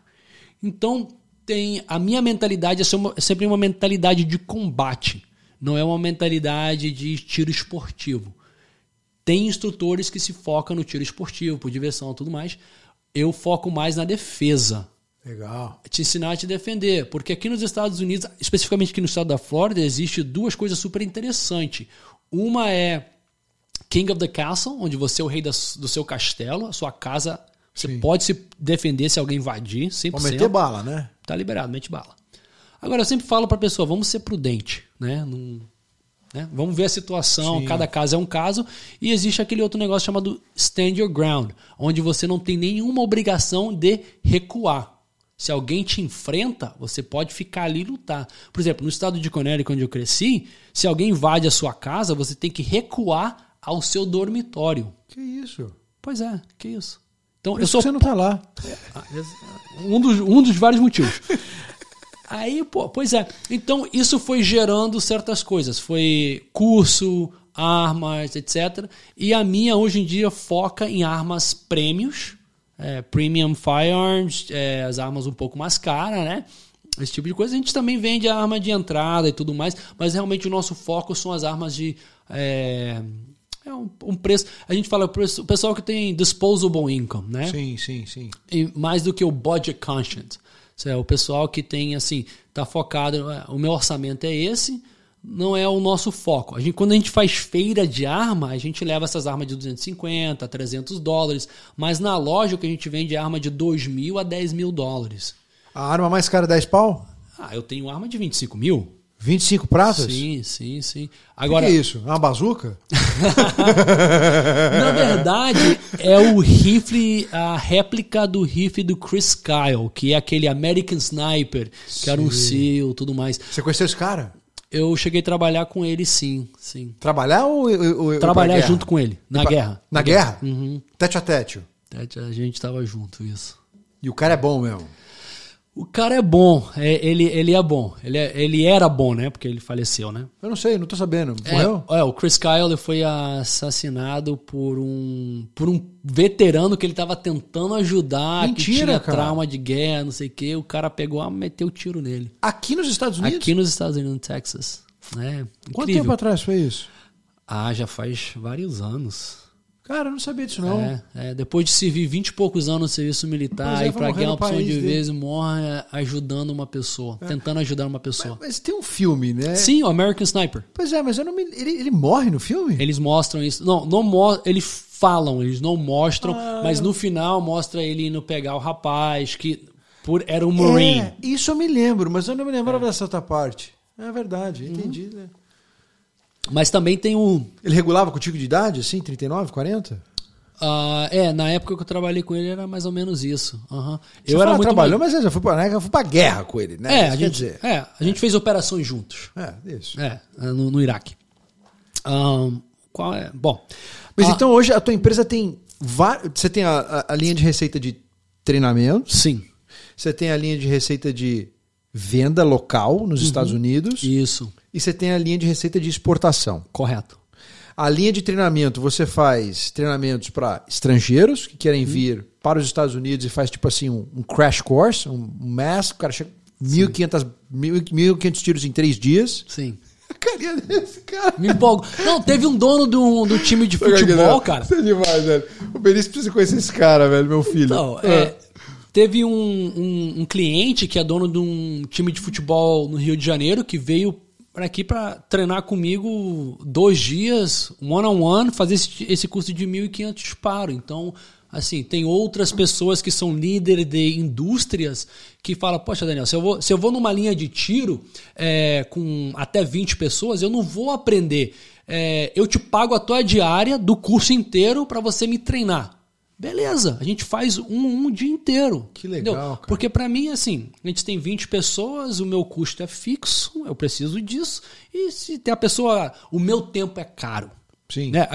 O, o empresário diz, Daniel, meu tempo é caro. Isso. Então, eu não, se eu vou estar numa linha de tiro com muitas pessoas, eu não vou ter a atenção que eu quero. Então, eu te pago o curso inteiro e você. Perfeito. Né? E a gente faz isso também. Espetáculo. Aí você faz É. um. Você é um personal coach do cara Personal coach. e ele mesmo. paga o preço de 20, mas ele quer. É, Pronto, É beleza. isso mesmo, é isso mesmo. Então ali a gente pode fazer muito mais do que eu faria em quatro sessões Que com um demais, grupo de 20. cara. Porque eu posso focar em você. Se você precisa trabalhar em certas técnicas e táticas, a gente trabalha naquilo. Se a tua preocupação é proteger a sua, sua família e tudo mais, eu foco naquilo. Então, e tem isso. Então, tem eh, hoje em dia três, quatro vezes por semana agora, né? Porque essa área está crescendo pra caramba. Eu tô dando aulas particular para, para as pessoas, né? Que demais, É, cara. é. E a gente tenta fazer isso nos fins de semana também, para dar para cursos mais amplos, mais grupos e tudo mais. Mas mas dessas três linhas, Uhum. é, eu imagino que, lógico, a linha de treinamento é mais rentável, né? Não, Não é? a exportação. O nosso volume de exportação, assim, a gente pode falar números? Lógico, pô. 6 milhões de dólares por ano Coisa linda. para o Brasil, né? Enquanto a área de treino eu faço porque eu gosto. Entendi. Eu faço porque parte da minha terapia, né? Sim, sim, sim. É me acercar mais ao povo. Ah. Então são gente que, que querem estar ali, gente que querem aquele, a gente comparte ali, e eles viram clientes e viram amigos. É, né? E isso aí é a parte que eu mais curto. Porque daí a gente pô, tem esse pessoal. Hoje em dia eu vou jantar com eles, vou pra casa deles. É, eles vão lá, vão lá na minha, na Miami International. A minha cadela Lucy, a Golden Doodle, ela tá lá. O pessoal vem lá pra ver a cachorra. Então, assim, essa parada, essa, essa- esse. Tete a tete. É, é super bacana. Então, é, os cursos, na verdade, é o menor. É o menor. É a- Mas é ali que você monta os teus relacionamentos para venda depois, né? Mas acho que imagina. Sim, né? sim. a gente- aí a gente vende. Porque normalmente o pessoal chega lá, compra uma arma e daí quer treinar. Quando eles vão lá e vê os diplomas, vê os negócios na parede, fala: quem que caramba é esse aqui? É. Aí sou eu. Pô, como assim? É. É, sou eu. Legal. Aí, aí vem, aí vem, depois de comprar a arma, vem, o- vem o treinamento. Raramente é o treinamento e daí vem a arma. Entendeu? Entendi. A exportação, eles entram em contato porque eles, pô, quem tem as armas super bacana, quem vai ter acesso a esse tipo de coisa, pelo volume que nós compramos, tenho- nós temos uma relação muito boa com nossos distribuidores. Na verdade, nos Estados Unidos existe como existe mais ou menos 10 distribuidores bem grandes. Tá. Um, e nós temos uma relação com cinco desses 10, onde nós compramos um volume bacana. Então, como eles já sabem que a Mia foca em armas prêmios, quando eles já têm aquelas armas únicas, exclusivas, aquele negócio, eles já manda pra separam pra gente. Mas de vez em quando você tem que comprar algumas armas mais econômicas para ajudar o. Por exemplo, eu tenho um vendedor que chega para mim, Daniel, essa, se- essa semana a gente está fazendo um, uma- um negócio com arma ABC. Não vou falar a marca, mas Tá. ABC. Beleza. Aí eu falei, quanto que você precisa vender? Aí o cara, pô, não sei. Quanto você precisa vender? Ele fala, 50. Beleza, me dá 20. Então, ali eu. Você já ganha o cara. É. Então, quando chega aquela arma super exclusiva, Ele te passa. ele passa para mim. Então a gente já consegue fornecer. Então aquelas armas que eu comprei 20 que eu não queria, eu coloco 15 dólares em cima do meu custo e psh, libero. Então é dessa maneira que o nosso negócio tem crescido. Entendi. Aonde a gente começou com ter nada na parede e tudo mais, hoje em dia a gente tem mais ou menos 2 milhões e meio Na de, parede. de estoque. De estoque. De estoque. Você falou que você exporta 6 milhões. E mercado interno, quanto que você Uhum. O vende? mercado interno tem crescido bastante. A gente está na faixa de mais ou menos 2 milhões e meio. A tua empresa fatura uns 8 a 10 pau por ano, mais ou menos. Uhum. Um business que nasceu em 2018. Isso mesmo. Parabéns, cara. É. Você vê que o Columbia Boy teve sucesso também no, no World of Business, É, né? e eu consegui voltar e terminar a faculdade, cara. Você fez Columbia? terminei, terminei. Puta que pariu. terminei, terminei. Sério? Qual, que é É. o teu, qual é o teu major? É Political Science. Ciências políticas que não servem pra nada. Não, é Aí, para piorar, eu fiz o Masters na American University em, em Tá. DC. Conheço. É, escolinha básica onde a Hillary Clinton, esse pessoal também fizeram os Masters. Gente bem básica, É, gente bem é, simples, é, né? Essa galera assim, né? É, e lá eu fiz a International Relations. Outra coisa não serve pra nada. Mas o que é, isso serve? é, eu aprendi a aprender. E às vezes isso não tem, não tem preço. É. A minha mãe sempre falava: educação é cara. É. Você, você tenta fazer uma coisa, comete um erro, toma um prejuízo, mas aprendeu uma lição que vai te servir no futuro. Então, na faculdade, eu aprendi a fazer. é, estudar, eu aprendi a procurar informação, eu aprendi a raciocinar. Então, assim, é, o Political Science Major e o Masters in International Relations não serve de nada no que eu estou fazendo hoje em dia.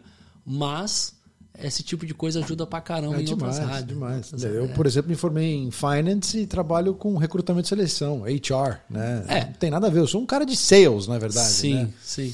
É, mas, mas é, o seu recrutamento é na área de finanças. Tem- não, não necessariamente, também Não? faço em RH, também faço em operações, também faço em vendas. Eu faço muita coisa na área de finanças, né? Muita, Certo. muita coisa. Banco, principalmente. Né? É, assim, hoje em dia a faculdade, se você estuda medicina, você vai entrar na área É. de medicina. Se Não, você- eu conheço vários caras crânios assim iguais a você que fez Columbia, Harvard, whatever e se formou em history, mas o cara trabalha com uma coisa completamente distinta, né, cara? Sim, sim.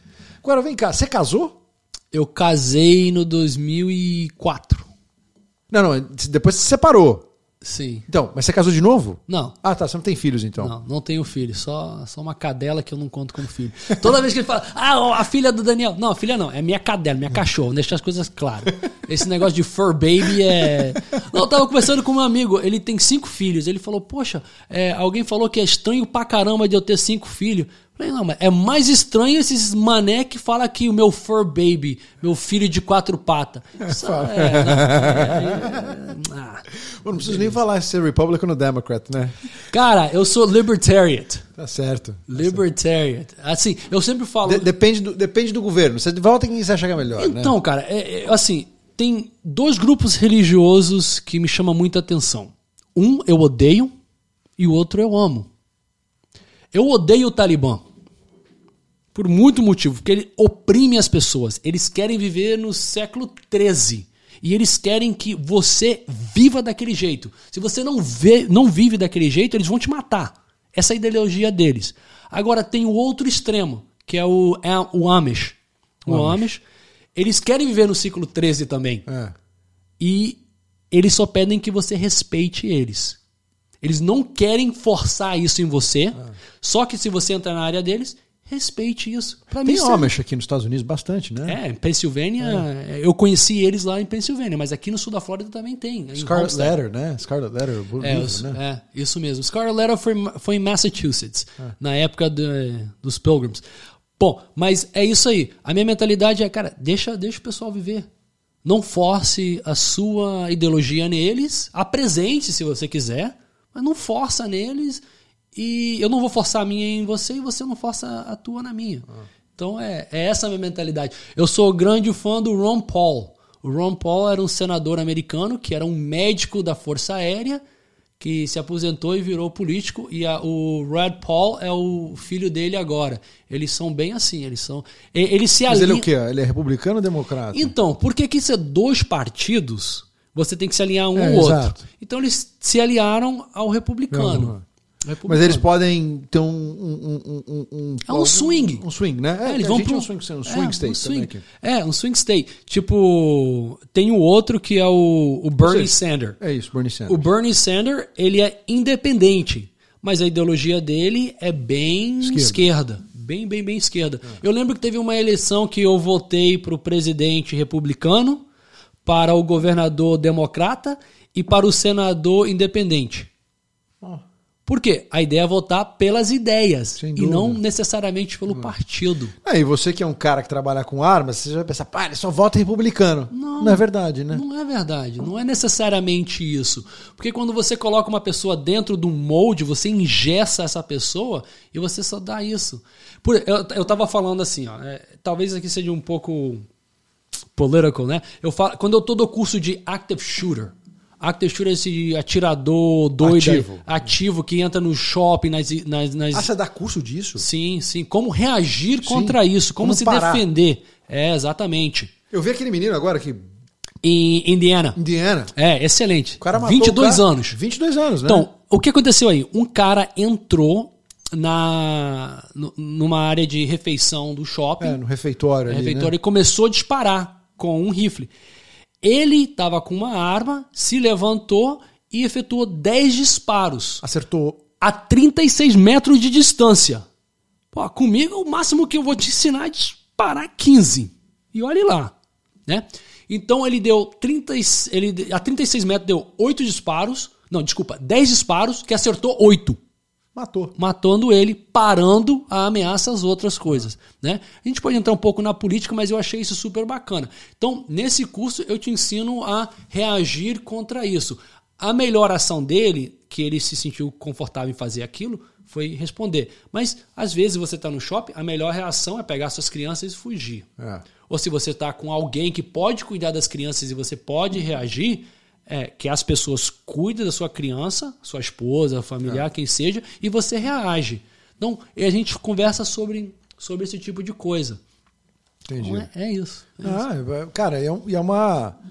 Infelizmente, é um, é um curso que algumas pessoas aqui vão se interessar em ter, né? Porque é. tem acontecido. Né? Eu já dei muito para é, adolescentes nas escolas, para professores para outras pessoas. Então, assim, voltando ao que eu ia dizer, assim, eu falo assim, é, sempre falo o cara, o cara, o cara, porque todo atirador desse tipo, active shooter, tem sido homem. Por que, que você acha isso? Mas aí eu falo, não todo homem é, é active shooter. É. Então você não pode engessar as pessoas. Do mesmo jeito que eu falo, nos últimos 30 anos, todo terrorista é muçulmano. Mas não todo muçulmano é terrorista. Exato. Então, essa é questão de engessar. Agora, por que é, é homem fazendo isso? Cara, talvez é falta de. falta de alguém em casa.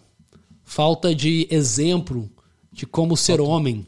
É, família, né? Família, 100%. Quando você vê, estuda essas pessoas. É tudo problemático. Né? Pro, é, você vê problemas dentro da família dentro da é, família. Tava vendo aquele lá do, do Texas também, o menino era todo errado. De 18 é, anos, né? É, que matou é. agora lá. É, no o Valden. É. Quando aquilo aconteceu, eu fiquei sabendo que o atirador é, tinha 18 anos, eu falei, cadê os pais? Cadê os pais? Vão colocar a culpa em uma porção de coisa.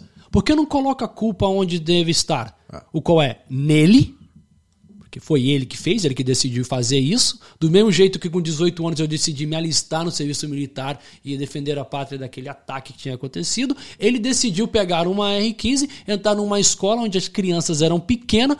Por que, que ele não foi no high school dele? É. Onde as crianças eram da idade dele, que provavelmente quem fez o bullying, quem maltratou ele era aquilo. Por que, que ele não foi enfrentar isso? Porque ele é um covarde. É por isso. Mas cadê o pai e a mãe? Não tinha. Era a avó que cuidava dele. Que ele, inclusive, é, matou, que né? Ele, antes de, é, antes de isso. Pra, pra escola. Então, tem várias coisas. Então, assim, é uma mentalidade bem complicada e, assim, é, eu falo com o pessoal, tipo, active shooter situation, o cara em Buffalo, que entrou na, igre na, na igreja, não, no supermercado, e começou a disparar nas pessoas ah, no supermercado. Eu vi esse. É, eu vi esse. Supermercado, normalmente nós estamos acostumados com a entrada e saída na frente. Mas você sabe que tem uma saída atrás? Não. Óbvio que tem. É. Quando foi a última vez que você viu um funcionário do supermercado saindo com lixo pela porta da frente? É, nenhuma vez. Então quer dizer que tem saída lá atrás. Vai para trás. Então essas são as mentalidades que muitas pessoas, fortunadamente, não têm, porque eles nunca passaram por isso. Por isso mas eu que tenho uma mentalidade de, é, de cão pastor. Cão pastor. Cão pastor. Porque o cão pastor protege a ovelha. Mas o cão pastor parece muito ao lobo. Ele tem que pensar como o lobo que está querendo fazer mal às ovelhas. Quando você fala cão pastor, como é que você fala isso em inglês? É Sheepdog. Sheepdog. Sheepdog. Cão pastor. Cão pastor. Eu nunca tinha pensado é? assim. É. Então, sabendo, por ter aquela mentalidade, porque o policial consegue pegar, é, o detetive consegue pegar o, o serial killer, esse tipo de coisa? Porque eles começam a pensar como a pessoa do mal. do mal. Então, pensando como a pessoa do mal, eu estou num supermercado, se alguém começa a dar tiros na entrada. Você vai para trás. Cara, no açougue. Vai no açougue. No... É, você passa pelo açougue. O né? banheiro tem alguma saída de emergência. Aqui nos Estados Unidos, por lei, tem que ter. Tem que ter. Tem que ter. Então, tem saída. Mesma coisa num restaurante. Acontece um negócio de tiroteio no restaurante, entra na cozinha. eu tenho certeza que na cozinha tem uma porta para sair. Sem dúvida. É isso mesmo. Então, mas essas são as Bom, coisas que as é- pessoas é- não, não pensam. sabe, não, é- não, não, o curso não- é bom, né? Não pensa. é. Então a gente conversa sobre isso e, obviamente, os tiros, é, geometria de fogo. Então, esse tipo de coisa valor- valorosa, a gente vende as armas, a gente faz exportação. Então, é uma área, coisa bem complexa, bem completa que vende experiências, né? Continuando naquela rama, experiências de vida e tudo mais. Como é que a gente faz para encontrar a Miami Arms? Eu, vou- eu tô seguindo já no, no Instagram, mas fala É. pra turma aí. Então, é, a Miami International Arms, é, por, a gente tá muito, é, mexe muito com o Instagram. Mas por ser arma, a gente meio que tá shadow blocked. Ah, é? É, para você encontrar a Miami International Arms, tem que escrever tudo. Até a última letra. Senão não aparece. Não aparece. Então, o que que te escreve? Tem que escrever Miami International Arms No Instagram. no Instagram. Tudo junto. É, aí vai aparecer, né? Ah, fica mais fácil me encontrar, que é Gunny Dan. Gunny é Gunnery Sergeant, ah, o qual é o meu, é o meu Instagram profissional, né? É, como instrutor. Eu, eu acho que eu já tô seguindo o Miami International Arms, mas eu só desse double check aqui. É, do Gunny Dan. Aí é, também podemos ser ah, contatado por e-mail, que é bem simples, é sales, com S no final, arroba miamiarms.com. Sales arroba miamiarms.com. Isso, isso. Ah, você tá aqui, ó. Follow back. E peraí, acha você aqui pra mim, Danny Gunn. Gunny Dan. Vai lá com ele. É, é fácil. É. G-U-N-N-Y. Ó, já apareceu aí, ó. Show. Porque o, o patente do sargento Gunnery Sergeant é, assim, é conhecido também como Gunny. Ah, é? Então, o meu, o meu grau era Gunnery Sergeant quando eu me aposentei. Ah, então, tinha o Lieutenant Dan, que era do Forrest Gump, né? Aí um Exato, amigo falou, é. pô, Gunny Dan. Aí eu, pô, beleza. em vez de Lieutenant Dan, é Gunny Dan. Então é isso aí. ó. Cara, muito obrigado por ter vindo. Não, prazer. Foi demais esse bate-papo aqui, cara. Ótimo, ótimo. E eu te desejo muita sorte aí em crescer no teu business também da Miami International Arms, cara. Obrigado. Obrigado. Alguma coisa que eu não perguntei que, eu deixei, que você gostaria de falar, cara? Porque, cara, você é um cara que tem tanta informação, eu acho que você tem uma vivência de. uma, uma, uma, uma vivência tão difere, diferente das demais, né? Assim, o que, que, que você. Você quer deixar algum recado aqui para o cidadão comum aqui nos Estados Unidos que não faz ideia do que você passa lá? Tem várias coisas. Ah, para o empreendedor que, que quer começar, eu lembro uma vez eu estava lendo um livro e falava que um avião 747 saindo de Los Angeles para Nova York, que é mais ou menos 5 horas de voo, consome 40% do combustível na decolagem. 40%. Então isso quer dizer, se você está começando uma empresa, os primeiros três anos vai ser os 40% do seu combustível. Muito bom. Se você parar, você cai, acabou, continua, Muito vale a bom. pena, continua lutando. Do mesmo jeito que demorou quase três anos para Mia sair do vermelho, aonde eu tirava do meu bolso para pagar funcionário, do meu bolso para pagar a luz, era... e não é fácil. Se fosse fácil, qualquer pessoa faria. Muito bom, legal. Isso aí para o empreendedor é isso. Legal. E para o cidadão comum, você quer ter algum recado aí ou não? Para o cidadão comum é o seguinte: é, os Estados Unidos é um país excelente, tem muitos defeitos que nós podemos melhorar, mas é um país excelente. Nós, imigrantes, devemos trazer as coisas boas da nossa cultura para cá. Deixe o jeitinho brasileiro no Brasil. Tá aí. Falou. Esse- isso é corte, hein, galera? Pode botar pro Real esses dois aí, que esses daí merece. Muito bom, cara. Obrigado. Thanks for coming. É my pleasure, bro. Obrigado mesmo, cara. Prazerzaço. Turma, eu vou ver se eu dou um pulo na Miami, na Miami International Arms pra dar uns tiros lá e eu vou filmar aqui com esse atirador de elite aqui, esse fuzileiro naval. Vamos ver se eu sou bom nesse negócio. Hoorah! Vambora. Valeu, obrigado por ter vindo, turma. Valeu, turma. A gente se vê semana que vem. Até quinta-feira.